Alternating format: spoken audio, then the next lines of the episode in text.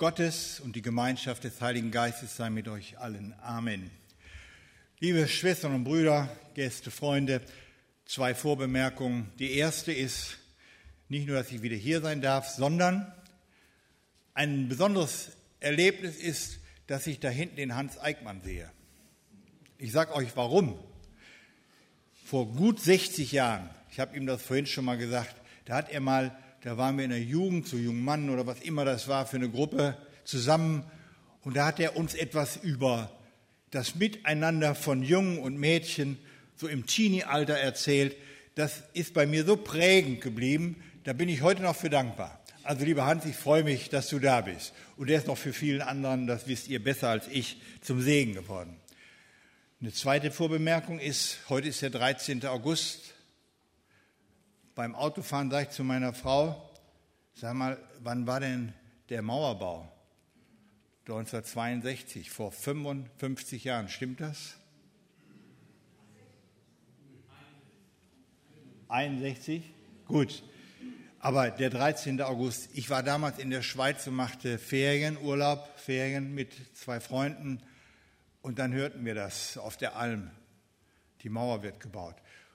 Und als wir 1990 die Wiedervereinigung unseres Bundes auch feierten, des Bundes Evangelisch-Freikirche Gemeinde, erinnere ich mich noch, wie einer der damaligen Altpräsidenten aus der damals ehemaligen DDR, Präsident unseres Bundes, sagte, wir hätten an alles geglaubt, an die Wiederkunft Jesu zuerst, aber nicht, dass die Mauer fällt. Das sind so Erlebnisse, Ereignisse, die man so hat. Und ein letztes äh, Vorbemerkung, ich hatte vorhin Schlips um. Da haben verschiedene gesagt, die Schlips kannst du ruhig abnehmen. Da habe ich gedacht, passt, passt ganz gut. Die, ihr glaubt es nicht, ne? hier habe ich ihn.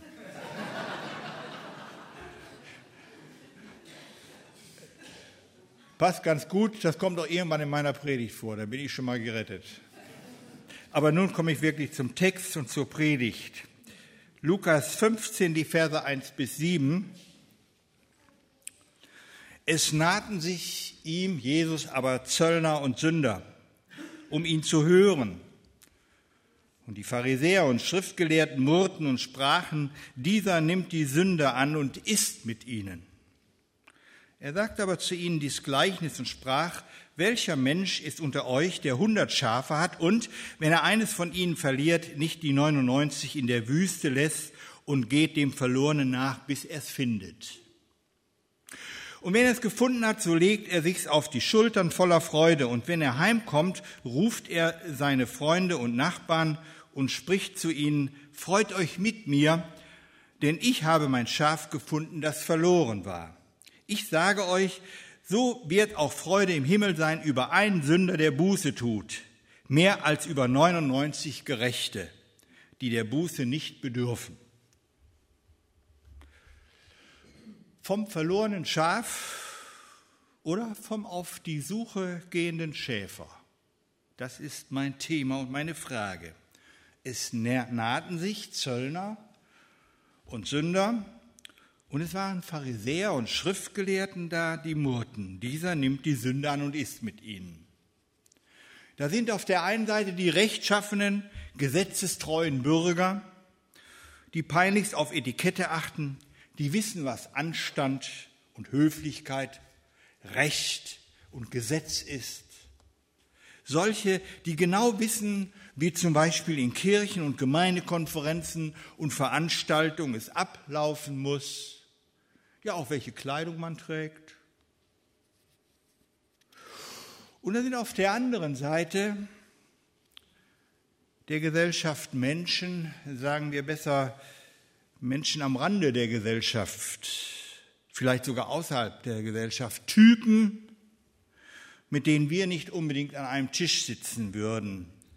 Wer weiß, aus welchem Milieu sie kommen. Manche kommen sogar mit weißen Kragen und Schlips. Ich habe meinen schon mal in die Tasche gesteckt. Diese Gruppe wünscht sich etwas mehr von Jesus zu erfahren. Ja, sie möchten sogar ganz nah bei ihm dran sein. Für sie könnte Jesus so etwas wie ein Hippie sein, so was wie ein Gammler. Die andere Gruppe, die Pharisäer und Schriftgelehrten, die Bürger des ersten, der ersten und zweiten Reihe der Gesellschaft, mokieren sich. Dieser ist mit den Sündern. Dieser nimmt sich der Gesetzesbrecher und tu nicht Gute an. Ja, er isst und pflegt mit ihnen Tischgemeinschaft. Nüchtern berichtet der Arzt Lukas, wahrscheinlich einer aus der ersten Reihe und aus besserer Gesellschaft, dieses Gleichnis, das Jesus erzählt. Und Jesus, wer ist eigentlich dieser Jesus? Ist er einer dieser Gesetzeslosen, dieser Gammler? Man sagt, er war ein Gammler, er zog durch das ganze Land. Raue Männer im Gefolge, die er auf der Straße fand. Niemand wusste, wo er herkam, was er wollte, was er tat. Doch man sagte, was er redet, ist gefährlich für den Staat. Ein christlicher Song von Arno und Andreas aus den 70er Jahren. War er ein solcher, Jesus, ein Gesetzesbrecher, ein Verräter, der gute und Sitten, der gute Sitten und Bräuche missachtete, das wäre zu schlicht und zu naiv gedacht, Jesus in eine dieser Kategorien einordnen zu wollen. Vielmehr nimmt Jesus wie so oft in seinen Begegnungen mit den Menschen nimmt er eine Gleichnisgeschichte. Er erzählt den Menschen ein Gleichnis, eine Geschichte vom Schäfer und seiner Schafherde. Eine scharf- und scharfsinnige Geschichte. Scharfsinnig, scharfsinnig, weil es mit Schafen und Schäfer zu tun hat. Und scharfsinnig, weil man genau hinhören und hinsehen muss, um zu verstehen, was da steht. Wem erzählt Jesus diese Geschichte? Den einen wie den anderen, den Zöllnern und Sündern, wie den Pharisäern und Schriftgelehrten, die auf gebührenden Abstand zu ihm stehen. Mit einer Frage steigt Jesus ein, logisch einleuchtend, zu der man eigentlich nur Ja und Amen sagen kann oder auch nicht. Welcher Mensch unter euch der hundert Schafe hat und wenn er eins von ihnen verliert, würde er so lange suchen, bis er es wiedergefunden hätte. Ja, wer würde nicht einem solchen verlorenen Schaf nachgehen, um es zu finden? Und weiter, wer von euch würde es dann, wenn er es gefunden hat, voller Freude auf den Schultern zurück nach Hause nehmen und tragen und würde ein Fest feiern weil er dieses einzige verlorene, blökende und blöde Schaf wiedergefunden hat. Schafe sollen blöd sein, habe ich mir sagen lassen. Vor 14 Tagen habe ich eine Moorwanderung mitgemacht bei uns. Da wurde ich eines Besseren belehrt. Schafe sind gar nicht so blöd. Die können nämlich Besenheide und Glockenheide von Rosmarinheide unterscheiden. Und Rosmarinheide ist sehr giftig und die fressen die nicht. Ich wüsste das nicht. Also, so blöd sind die nun auch wieder nicht. Alles so einleuchtend und klar. Aber das Stichwort verloren, vom verlorenen Schaf, verloren, wer hat nicht schon die Erfahrung gemacht, wie sehr es einen umtreiben kann, wenn man etwas verloren hat? Und suchen muss, sodass man so lange an nichts anderes denkt und auch nichts anderes zu Wege bringt, als bis man das Verlorene wiedergefunden hat. Ich suche meistens meinen Autoschlüssel. Meine Familie freut sich schon darüber. Meistens suche ich ihn dann, wenn ich es besonders eilig habe. Ihr kennt wahrscheinlich sowas nicht, aber mir geht das so. Es gibt ganz andere, gewichtigere Dinge im Leben, die man verliert und verloren haben kann. Unsere menschliche Erfahrungswelt ist so weit und groß, dass Verloren, Verlieren, Suchen, Finden, gesucht, gefunden werden immer wieder vorkommt. Manche haben den Boden unter ihren Füßen verloren und finden keine Hilfe, wissen nicht, wie es weitergehen soll. Ja, man kann sich gar selbst verlieren in seinem Leben. Junge Menschen müssen sich mühsam ihren Platz in der Gesellschaft suchen. Kinder suchen in der eigenen Familie ihren Platz, ihre Rolle. Erwachsen werden und Beruf suchen, dann den Erfolg und die Karriere suchen. Wir sind ständig auf der Suche. Und wir alten Menschen suchen nach einem geeigneten Altersheim, nach dem richtigen Ruhestandsort. Wo werde ich mein Leben zu Ende verbringen und wer sollte dabei sein? Ja, wir sind auf der Suche nach dem Sinn unseres Lebens. Manche suchen das ganze Leben lang nach ihrem Selbst und haben es nicht gefunden.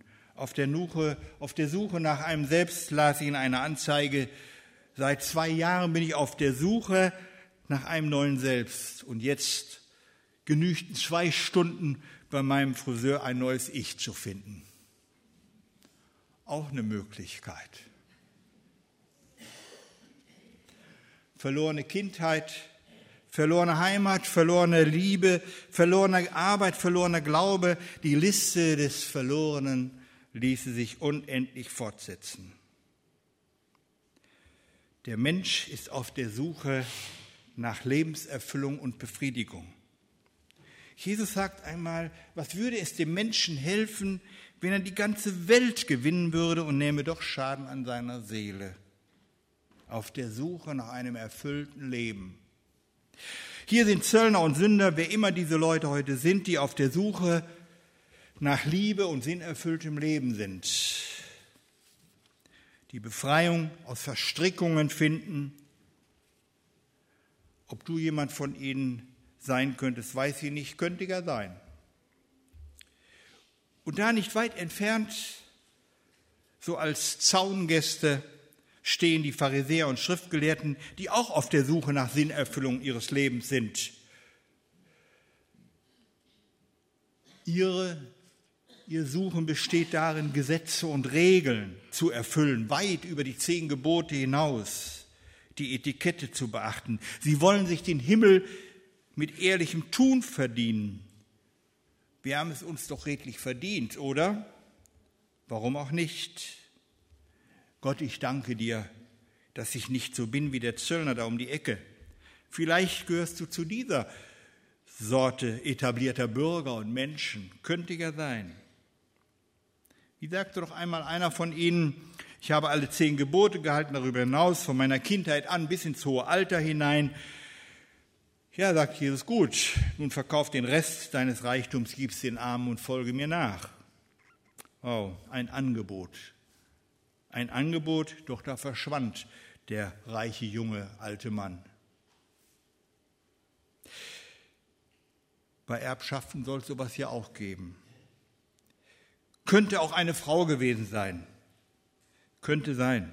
Wobei bei Jesus erfahren die Frauen mehr Menschenwürde und Anerkennung als wir manchmal denken. Wer von euch ohne Sünde ist, der werfe den ersten Stein auf sie, sagt er einmal diesen besonderen guten Gesetzeshütern und Lehrern, als sie eine Ehebrecherin auf frischer Tat ertappten und zu ihm schleppten.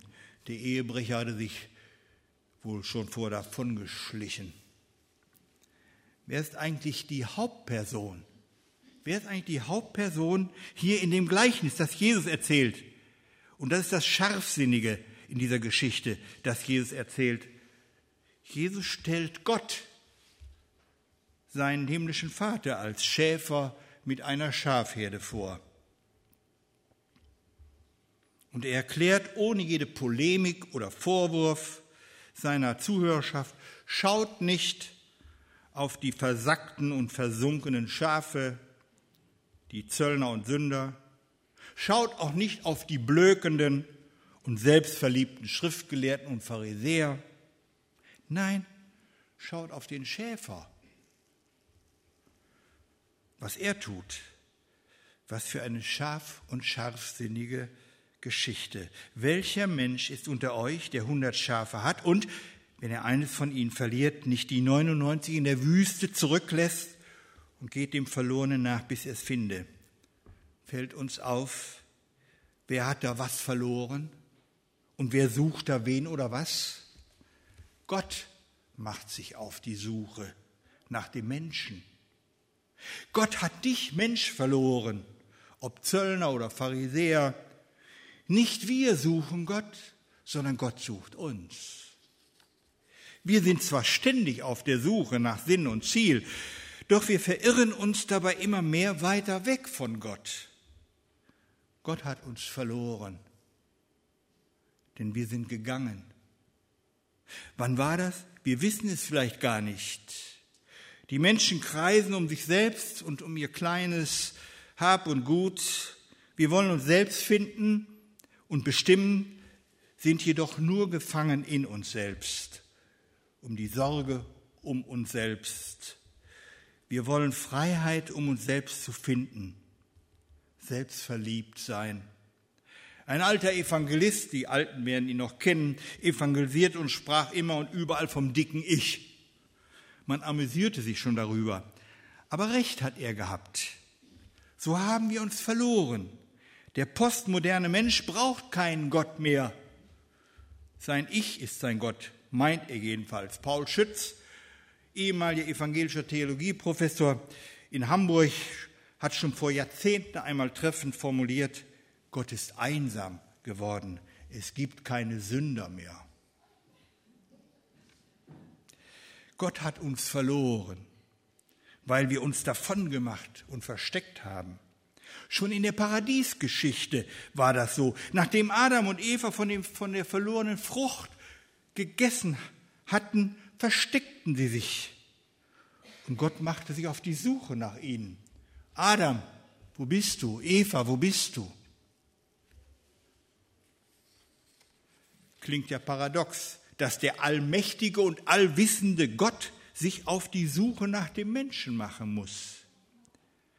Doch es beschreibt die Allmacht der Liebe Gottes zu uns Menschen.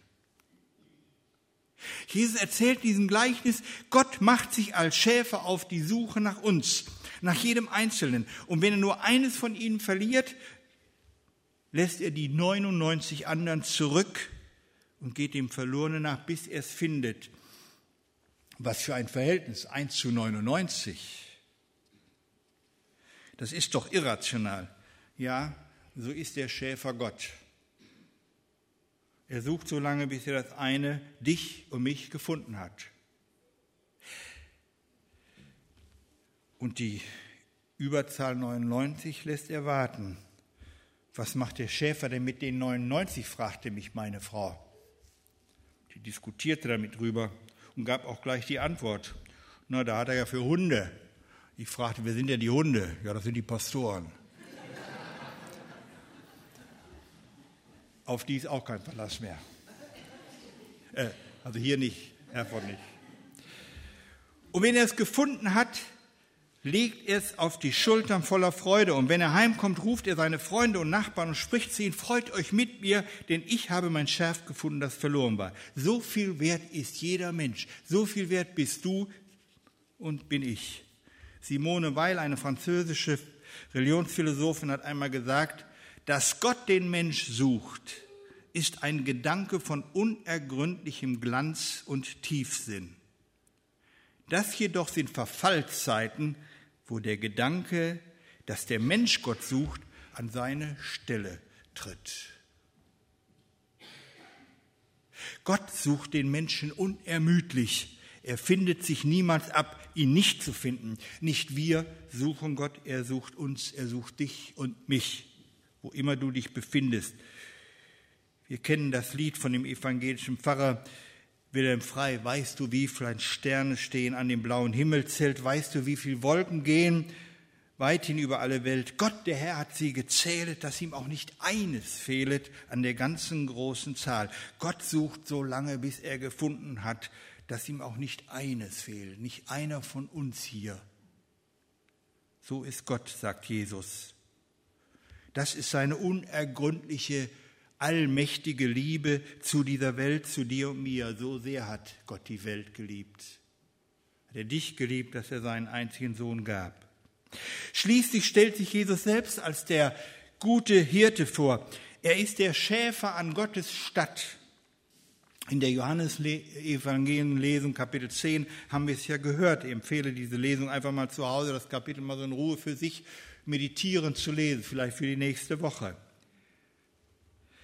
Der gute Hirte gibt sein Leben für die Schafe. Was für ein Bild. Jesus, der eine gute Schäfer, der dieses eine Schaf, das verloren gegangen ist, hoffnungslos sich verlaufen hat, sucht, bis er es gefunden hat und dann behutsam auf seine Schultern legt und nach Hause trägt, voller Freude. So wird Freude im Himmel sein über einen Sünder, der Buße tut, mehr als über die 99 Gerechten, die der Buße nicht bedürfen. Freude über einen Verlorenen, der gefunden ist. Das ist eine weitere erstaunliche, scharfsinnige Beobachtung und Entdeckung in diesem Gleichnis, dass Gott sich freuen kann. Und wie der sich freuen kann, der, da bebt der ganze Himmel voller Freude. So wird auch Freude im Himmel sein über einen Sünder, der Buße tut. Da kann man nur staunen und sich mitfreuen. Wenn der Himmel sich freut, wahrhaft himmlische Freude. Die Freude über einen verlorenen Sünder, über einen Zöllner, über einen schuldhaft oder gar schuldlos verlorenen Menschen, der gefunden wird und so den Armen in den Armen des liebenden Vaters nach Hause getragen wird, Geborgenheit findet, das ist unbeschreiblich. Das ist eben göttliche Freude. Im Verlauf dieses Kapitels wird das ja in dem Gleichnis und der Geschichte von sogenannten verlorenen Sohn richtig ausgebreitet. Das ist eigentlich die Geschichte des barmherzigen, gütigen Vaters. Die Freude des voll Liebe glühenden Vaters über die Heimkehr seines verlorenen Sohnes und auch des zu Hause gebliebenen Sohnes, den er nachher noch extra zum Festmahl, zum Freudenmahl einlädt. Freude im Himmel. Der Gott freut sich über uns. Und was ist nun mit dem am Zaun, mit den heraus da stehenden Schriftgelehrten und Pharisäern, den gebildeten, den etablierten Bürgern? Zu denen du und ich ja auch gehören könnten, könnte ja sein, wenn schon nicht Zöllner und Sünder und Milieugeschädigter, dann müssen wir eben zu der anderen Gruppe vielleicht gehören. Da gab es doch den einen Gelehrten Nikodemus, der in einem Nachtgespräch mit Jesus von der Neugeburt des Menschen erfuhr. Als Jesus ihm sagt, es sei denn, dass jemand von neuem geboren wird aus dem Geist Gottes heraus, so wie er jetzt ist, kann er das Reich Gottes nicht ererben. Dieser Nikodemus wurde später wohl sein Nachfolger, wie uns berichtet wird. Oder wie ging es dem einst stolzen gelehrten Pharisäer Saulus, bei Gamaliel ausgebildet, studiert, als ihm der auferstandene Jesus begegnete vor Damaskus. Saul, Saul, was verfolgst du mich? Und er zu Boden stürzte und sich bekehrte und aus diesem Saulus der Apostel Paulus für die Heidenwelt wurde. Und wie viele Millionen Pharisäer und Zöllner sind danach Jesus Jünger geworden? Einer von ihnen steht vor euch hier.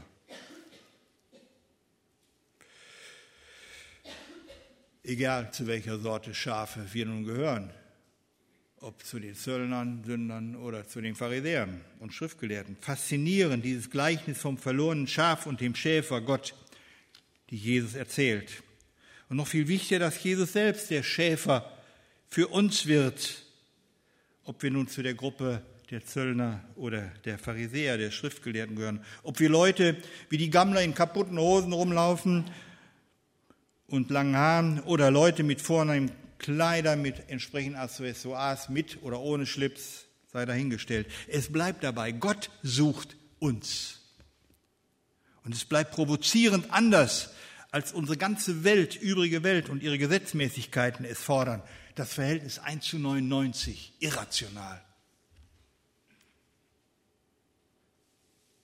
Und es bleibt dabei, dass Gott sich freut, der ganze Himmel in Jubel ausbricht, wenn ein Sünder umkehrt und von dem Schäfer Gott sich auf die Schultern und nach Hause tragen lässt. Gott sei Dank, dass er nicht aufhört zu suchen Und er bleibt, es bleibt dabei, Jesus Christus ist der wahre gute Schäfer an Gottes Stadt. Mit ihm haben wir den, der nicht aufgibt, uns zu suchen. In ihm haben wir den, der sein Leben für uns gelassen hat. Ich bin der gute Schäfer und kenne die meinen, und die meinen kennen mich, wie mich mein Vater kennt. Und ich kenne den Vater und ich lasse mein Leben für die Schafe. Meine Schafe hören meine Stimme und ich kenne sie und sie folgen mir. Und ich gebe ihnen das ewige Leben. Und niemand, niemand wird sie aus meiner Hand reißen. Was für ein Versprechen. Als schon gefundene Schafe, ob Zöllner oder Pharisäer, bleibt nichts Schöneres, als sich einfach mitzufreuen über jeden einzelnen Verlorenen, der sich von Jesus finden lässt. Das bedeutet aber auch, wir wollen niemanden verloren geben, sondern unermüdlich Mitsuchende werden und sein. Wir dürfen uns niemals damit abfinden,